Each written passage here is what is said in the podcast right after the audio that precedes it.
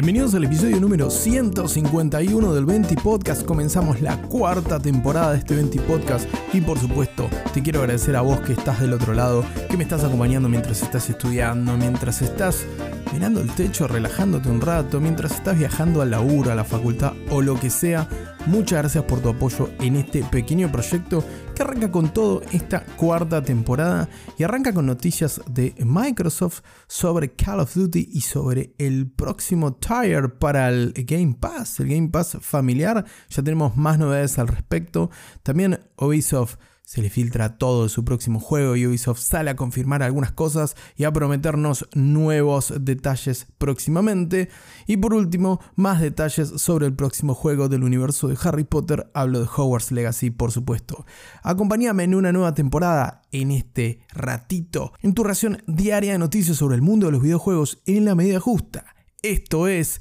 Venti Podcast.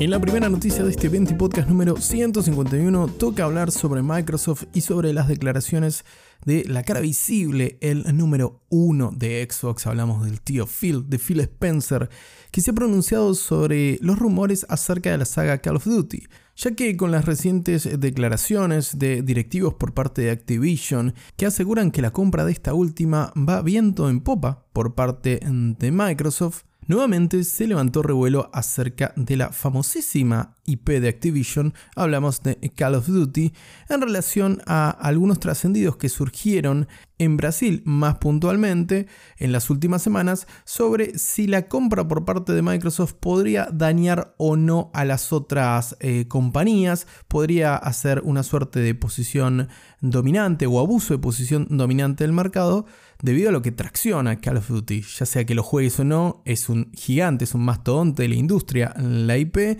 y sin duda influye en dónde pueda ser jugado. Y al respecto de esto, y precisamente para despejar toda duda y la compra siga bajo los carriles normales, es que el número uno de Xbox ha salido a declarar de que no va a haber diferencia entre las versiones que salgan de Call of Duty para consolas Xbox o las eh, versiones que salgan en otras consolas o más concretamente en PlayStation, que sabemos que es un nicho enorme de la franquicia de Call of Duty, de jugadores de esta franquicia, mejor dicho. De esta manera, el número uno de Xbox ha declarado que no va a haber diferencia en las versiones, que no va a haber diferencia en la fecha de salida de los próximos títulos de, en Call of Duty y que ellos no buscan cercenar las opciones de los jugadores que jueguen en otro lado que no sea consolas Xbox por lo que en principio eh, se estarían atajando de este supuesto hasta ahora abuso de una posición dominante eh, al hacerse con la compañía que tiene los derechos de esta franquicia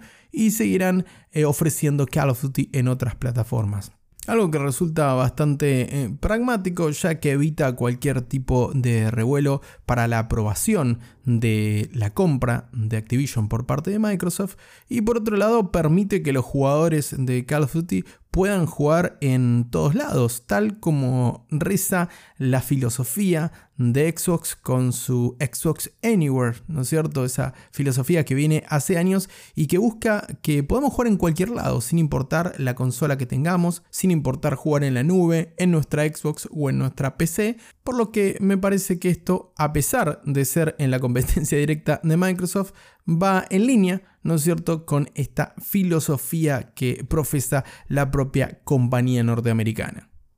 Por otro lado, fuera de lo que son las IPs o las compras de estudios por parte de Microsoft, si algo ha hecho fuerte a Xbox en los últimos tiempos han sido sus servicios y más concretamente su Game Pass, por lo cual toca hablar sobre las últimas novedades respecto a este servicio y un nuevo plan que sería el Xbox Game Pass Family and Friends, o al menos así está bautizado en el mercado internacional en el que ya se conoce su precio. Recordemos este nuevo servicio de Game Pass familiar. Comenzó una prueba piloto hace algunas semanas en Colombia y en Irlanda y ya tiene precio en el mercado europeo de unos 21,99 céntimos de euros, lo que dejaría un precio internacional promedio de alrededor de los 25 dólares y en el caso de Colombia los 49.900 pesos colombianos. Este servicio, además de incluir todas las ventajas que tiene el Xbox Game Pass Ultimate, que nos permite acceder a un catálogo de cientos de juegos en consola, en PC, al catálogo de Electronic Arts a través de EA Play, que está dentro del Game Pass Ultimate, por supuesto, la posibilidad de jugar eh, al multijugador en diferentes títulos que exijan una suscripción a través del Xbox Gold y también, por supuesto, el nuevo servicio de Xbox Cloud Gaming que se encuentra en nuestro país oficialmente hace poco tiempo atrás. Bueno, el nuevo plan familiar nos permitiría compartir cuenta con hasta cuatro amigos o familiares más, siempre y cuando sean las cuentas de un mismo país. Y si bien en Argentina este plan aún no tiene precio confirmado, o al menos al momento de grabar este podcast, si tenemos en cuenta eh, y traspolamos la diferencia entre el Xbox eh, Game Pass Ultimate, que sale unos 14 dólares con 99 en Estados Unidos, a estos 25 eh, dólares promedio, tendríamos una diferencia de más o menos un 60-70% respecto al plan actual en Argentina, por lo que podríamos situar el nuevo plan eh, Game Pass familiar entre unos 2.800 y 3.000 pesos con impuestos incluidos. De nuevo, aún no hay confirmación oficial por parte de Xbox Argentina ni de los precios eh, para Latinoamérica, solo el valor que tendrá en Colombia de unos 49.900 eh, pesos colombianos, que de vuelta, si los trasladamos directamente al cambio argentino, nos dan más o menos unos 1.600 pesos. Si a eso le aplicamos las cargas impositivas por compras al extranjero,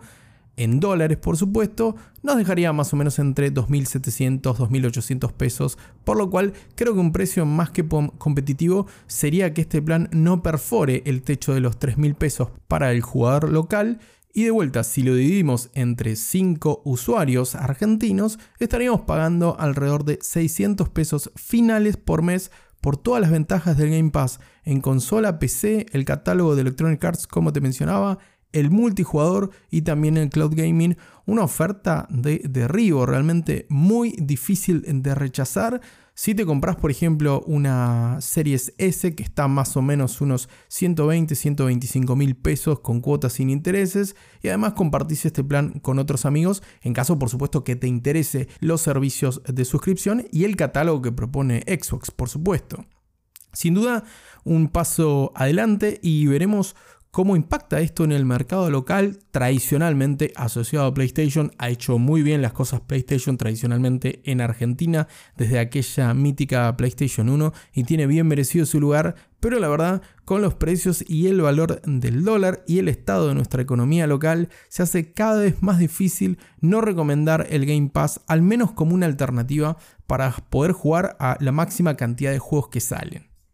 Y por supuesto, antes de culminar con esta noticia, quiero que me dejes tu opinión. ¿Te interesa o no te interesa Game Pass? ¿Qué opinas sobre este nuevo plan familiar? Si te vas a suscribir, si te vas a suscribir a través de un amigo al menos eh, para probarlo. Si tenés algún conocido que está pensando en comprarse una Xbox por eh, los precios localizados y por estas ventajas de que el costo de los juegos sea menor que en la competencia. Coméntamelo en arroba signmine en Twitter que quiero leer tu opinión.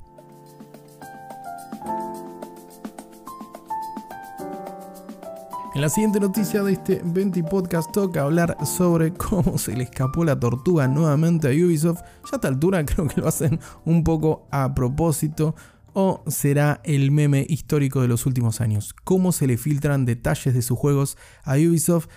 Tal que sí, la compañía ha salido a confirmar el próximo título de la saga Assassin's Creed llamado Assassin's Creed Mirage que tendrá como protagonista a Basin, uno de los personajes cruciales en la historia de Assassin's Creed Valhalla. Bueno, eso es parte del rumor. No obstante, la compañía Gala nos da fecha para el próximo 10 de septiembre a partir de las 4 de la tarde hora local de Buenos Aires para compartirnos más detalles sobre el próximo título de la franquicia y posiblemente novedades acerca de Assassin's Creed Infinity esa plataforma como servicio que seguiría actualizando, una especie de Fortnite de Assassin's Creed, por decirlo de alguna manera, en la cual se irían actualizando a modo de pase de temporada nuevos contenidos para tener un Assassin's Creed de juego como servicio. De todas maneras, esto hasta ahora son rumores. Lo único que sabemos es que el próximo Assassin's Creed se llamará Mirage. Y si volvemos un poco a los rumores, al humo que estuvo dando vueltas en, las últimas, los últimos días y en las últimas horas alrededor de Assassin's Creed, tenemos que tomar el hecho de que el protagonista de este Assassin's Creed sería Basim, un conocido, como te decía, de Assassin's Creed Valhalla, que el juego estaría situado en la ciudad de Bagdad, por lo que el juego volvería al Medio Oriente tal como ha hecho anteriormente en la franquicia, y que algunos elementos de la aventura RPG que hemos visto en las últimas entregas de Assassin's Creed, como Origin, Odyssey o Valhalla, se verían suprimidos. Por ejemplo, la selección de diferentes opciones de diálogo, la selección de sexo para el personaje principal, para nuestro protagonista, o incluso la progresión a través de niveles, como hemos visto en los últimos juegos de la franquicia. Esto lo acerca, por supuesto, a las entregas originales de Assassin's Creed, y me plantea la duda sobre qué pasará con eh, Prince of Persia, ese título que está trabajando Ubisoft también en una remake de Prince of Persia, The Son of Time. Pero bueno, vamos a ver qué pasa con ese título porque recordemos que la franquicia Príncipe de Persia básicamente se vio finiquitada por la aparición de Assassin's Creed, así que veremos si Basin no le pone el último clavo en el ataúd, sería penoso realmente una franquicia con tanta historia en el mundo de los videojuegos que no tuviese la oportunidad o que nuevamente Assassin's Creed la parte a un lado. Veremos cuáles son los planes de Ubisoft al respecto. Lo que sí sabemos es que el próximo 10 de septiembre vamos a tener un Ubisoft Forward en el cual vamos a conocer muchas novedades seguramente al respecto de este nuevo Assassin's Creed Mirage.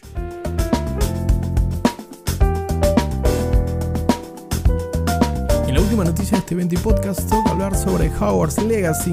ya que la gente de Warner Bros. y Avalanche Studios nos adentran en detalles del castillo de Howard y cómo será representado en el juego que veremos el próximo 10 de febrero en PC y consolas. Además de un tour por el castillo que, según anticipa la gente de Avalanche Studios, será inmenso dentro del juego, el equipo detrás de esta aventura basada en el universo de Harry Potter ha confirmado, entre otras cosas, que los fanáticos de Wizarding World van a poder vincular su cuenta de Harry Potter Fan Club con su cuenta de Warner Bros. y esto les va a permitir importar su casa y su varita dentro del juego de Hogwarts Legacy lo que permitirá por supuesto tener una experiencia mucho más personalizada de la aventura que como te decía saldrá a principio del año próximo. Además, la vinculación de la cuenta del Harry Potter Fan Club con tu cuenta de Warner Bros